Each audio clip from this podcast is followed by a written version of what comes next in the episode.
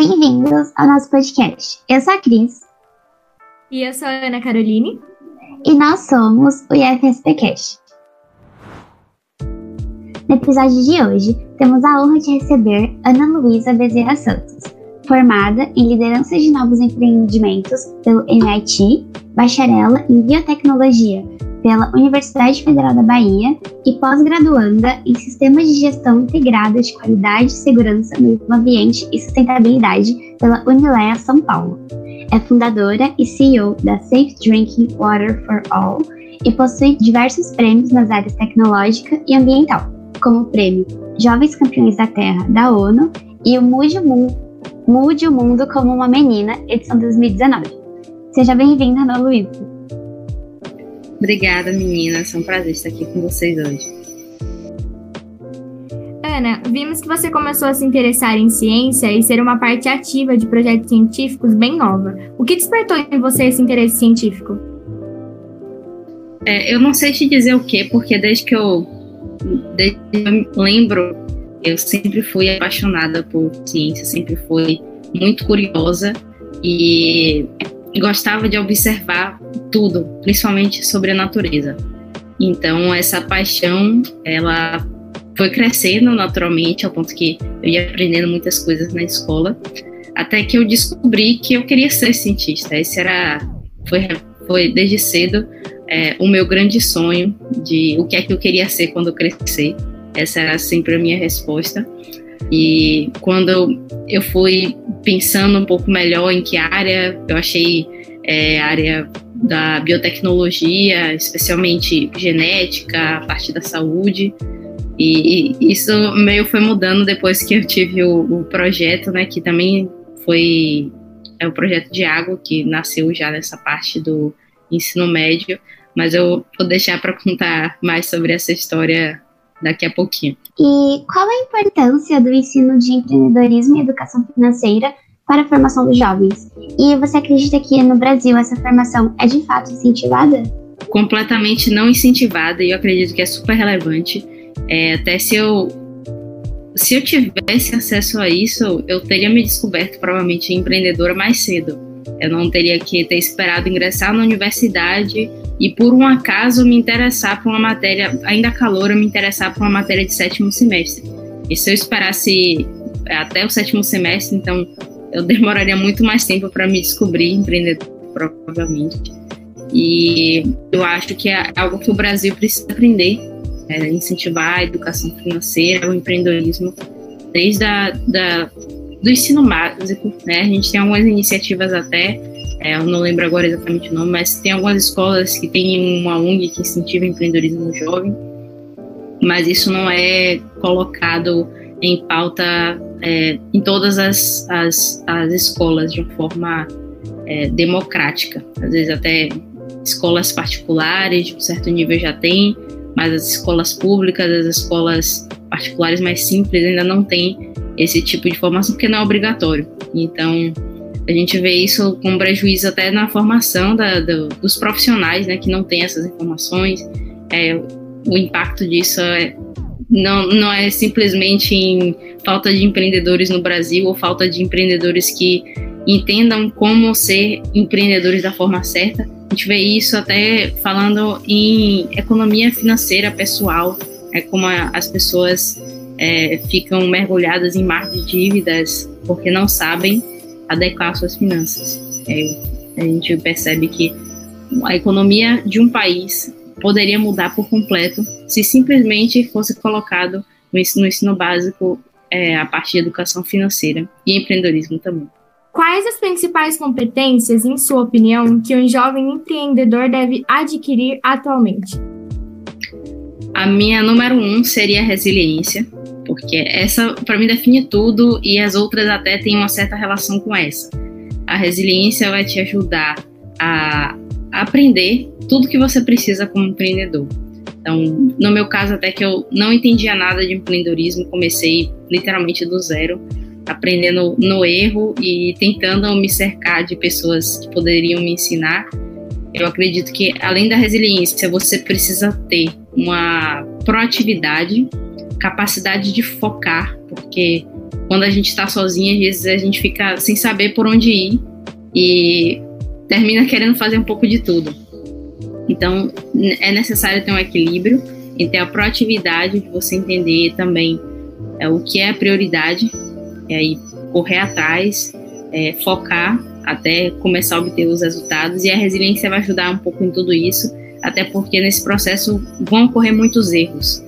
E com a resiliência, a pessoa vai conseguir entender o que é que desses erros podem ser transformados em aprendizados para que nas próximas experiências eles não se repitam e possam se converter em sucesso. E quais as principais dificuldades que você enfrentou na sua trajetória para se tornar empreendedora que é atualmente? É, agora dando exemplos, né? Porque o que é que a, a resiliência me ajudou. Como eu falei, eu comecei do zero, então eu não entendia nada sobre liderança, eu não entendia nada sobre ter uma equipe, sobre ter uma startup, modelo de negócio. Então eu fui falhando em cada uma dessas coisas, não não uma de cada vez, foram todas de vez. E essa a, essa evolução, né? Porque eu também não nasci resiliente, isso é algo que a gente precisa ir treinando aos poucos, praticando, é, para que se torne essa capacidade se torne cada vez melhor. E aí dessas frustrações, é, com certeza não ter esse apoio de, do ensino básico, né, de conhecer sobre educação financeira, empreendedorismo, fez muita diferença. Por eu começar em um mundo em que eu era muito nova, eu era mulher, um, um ecossistema que ainda é muito masculino, e a gente sente, né, quando até em eventos de, de competição de startup, é, em que a gente é, a gente percebe bem implicitamente que estamos sendo avaliadas por, serem, por sermos mulheres e até às vezes um empreendedor homem um projeto um pouco menos evoluído ou enfim que não teria tanta é, chance de ganhar ganha porque está concorrendo com a mulher. E a mulher ela termina tendo essa desvantagem na avaliação das pessoas por não passar essa competência passar essa capacidade de execução que o homem só por ser homem passa. E isso, isso eu ainda vejo acontecer, mas felizmente eu estou vendo muitos movimentos de empreendedorismo e até de, dessa liderança feminina, mostrando que esse pensamento já é super ultrapassado, nunca deveria ter existido, mas agora cada vez menos isso é aceitado é, e agora estou vendo as coisas tomando um pouco mais de é, ainda está longe de, de ser o, o, ideal, a utopia né, que a gente espera, mas vejo que essa questão do, de ser empreendedora mulher ainda já está melhorando, mas o, o, do jovem eu vejo que ainda tem um pouco a evoluir, porque por ser jovem ainda piora as coisas, né? Falta de experiência, então você a pessoa já subentende que você não sabe de nada, não, não, não teve tempo ainda para aprender, tem muito mais chance de errar do que uma pessoa que já já está mais tempo nesse mercado. Uh, e com certeza financeiro. Financeiro, ele, claro que permeia por todas essas outras, porque se eu fosse homem, se fosse mais velho, com certeza seria mais fácil obter recurso financeiro. Mas é, é algo que a gente ainda enfrenta. Eu acho que de dificuldade essa seria que ainda ainda está persistindo.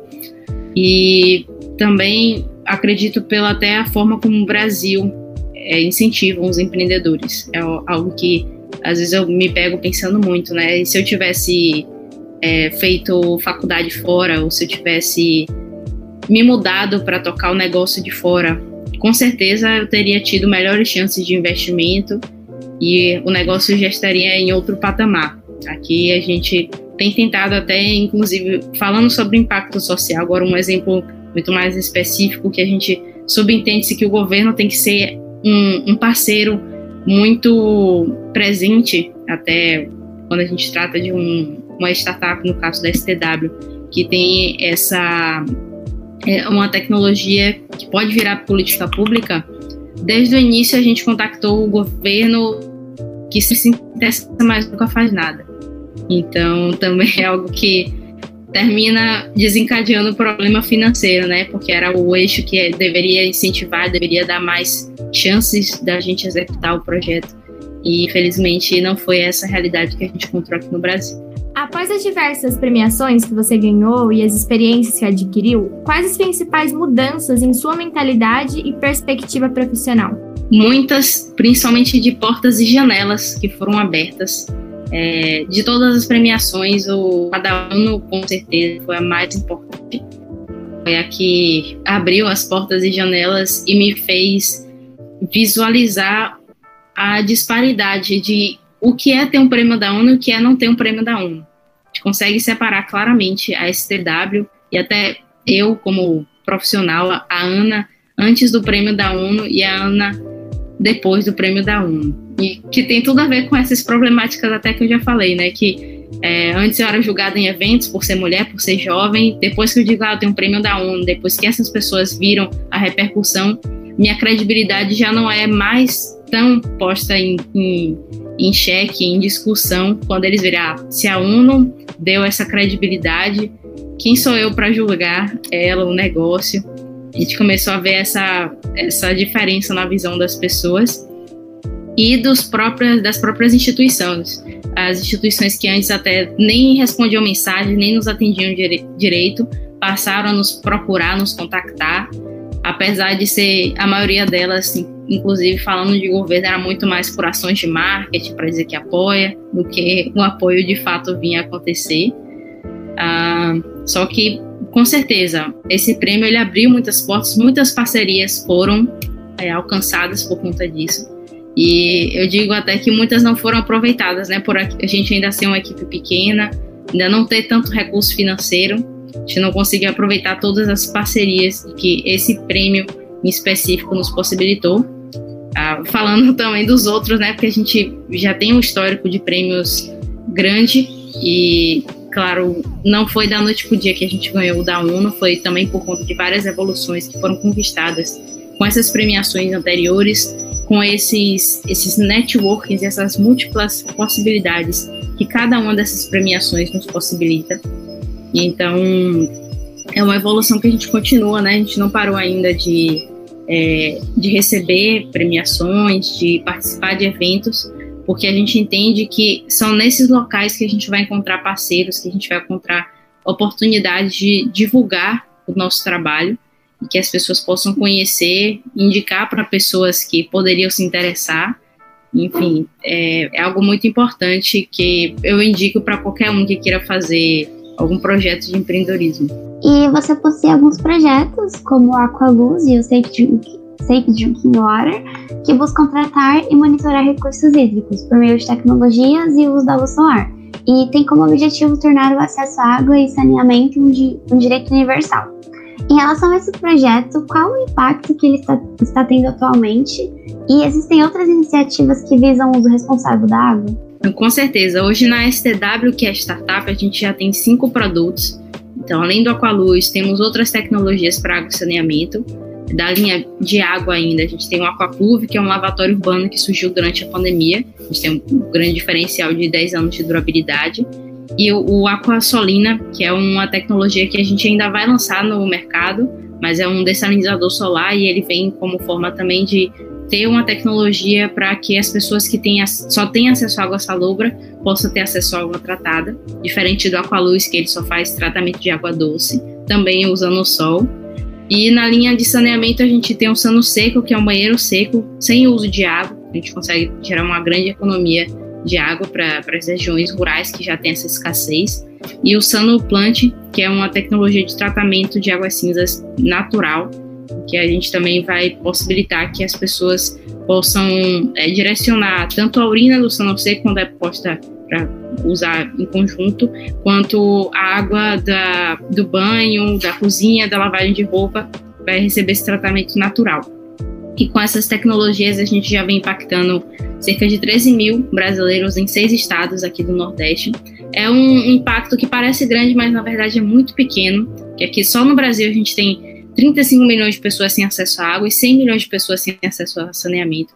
E a gente sabe que ainda tem muito trabalho a ser conquistado, muito impacto a ser atingido ao longo desse tempo e a gente espera que seja o mais rápido possível, né? Porque essas, é, esses problemas eles afetam a saúde das pessoas. A gente sabe que tem um impacto principalmente na educação e na vida das crianças. Hoje a, a, a falta de acesso à água potável gera as doenças de veiculação hídrica, que são a terceira maior causa de mortalidade infantil no mundo. Então é algo que a gente espera não só trabalhar para resolver, mas inspirar outras pessoas no mundo todo, principalmente jovens, a tomarem esse papel protagonista, proporem soluções e movimentarem esse, ecossistema para resolver esse problema global. É, de acordo com uma matéria realizada em 2020 pelo grupo Quality Ambiental, o Brasil ficou em 55º lugar no Índice de Desenvolvimento Ambiental de 2020, mas na categoria de saneamento e água potável ficou em 96º lugar e na e na de perda é, de coberta arbórea ficou em centésimo décimo quarto lugar. Diante desse cenário, por meio de quais maneiras você acredita que projetos como o que você desenvolve contribuem para mudar a realidade ambiental do Brasil? Ah, eu vejo que é, sempre quando a gente vai pensar em uma solução, a gente termina pensando nesses três eixos, porque é, sempre tentamos estudar a natureza porque a natureza já tem a solução para todos os problemas, a gente que termina complicando e não entendendo isso. Então a gente sempre propõe soluções que são inspiradas nas formas como a, a natureza já resolve o problema, como a do tratamento de água com aqualuz e com água salina, a gente usa o sol para tratar, a parte do banheiro seco, em que a gente usa a compostagem, que também é um processo natural para tratar os resíduos, e a do plant, que a gente utiliza plantas para fazer esse processo de tratamento. Então, eu acredito que se a gente começar a entender soluções baseadas na natureza como os melhores produtos possíveis, as melhores é, soluções possíveis para resolver esses problemas, com certeza o Brasil daria um salto de uma vez só, com um único pensamento nessas, nessas três rankings aí que a gente está muito mal posicionado. Estamos chegando ao final do nosso podcast e queria, queria saber se você tem alguma consideração final ou algo que gostaria de acrescentar. Ah, eu acho que eu gostaria de, de agradecer, primeiro, a oportunidade de conversar aqui com vocês e também falar que eu estou super feliz de ver uma iniciativa como essa, desse podcast. Com certeza vai impactar a vida de muitas pessoas por muito tempo, não só quem vai ouvir quando vocês lançarem, mas é um, um objeto de conhecimento que vai estar disponível por muito tempo. Então, é uma forma até da gente é, democratizar o acesso à educação, né? Que hoje a gente sabe que estamos longe de, de alcançar o, o ideal, mas é com iniciativas como a de vocês, sabemos que estamos cada vez mais perto de, de chegar em um local mais ideal. E a educação, ela muda tudo. Através dela que a gente vai conseguir melhorar o meio ambiente, ser um país mais sustentável.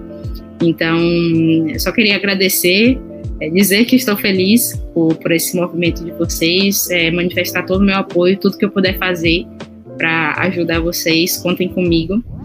E para quem está ouvindo, é, saiba que eu também posso quem, quem, quiser trabalhar nessa área de, de, principalmente empreendedorismo sustentável, empreendedorismo de impacto social, é, estou super disponível para esclarecer dúvidas, dar, é, conversar, é, dar dicas do que for possível, apesar de eu ainda não ter o sucesso que muitos têm nessa área. Eu posso ensinar um pouco com as minhas meus aprendizados, né, as minhas falhas e meus acertos, para que todos possam seguir um, um caminho um pouco mais fácil, entre aspas, mas de sempre muita resiliência. Bom, chegamos ao final do nosso podcast e, Ana Luísa, gostaríamos de te agradecer por ter aceitado nosso convite e compartilhado um pouco sobre sua experiência e conhecimento. Agradecemos também a todos os ouvintes que nos acompanharam até aqui. Não se esqueçam de nos seguir no Instagram, no YouTube e em todas as plataformas de áudio. Basta pesquisar por IFSPcast. Muito obrigada e até o próximo episódio.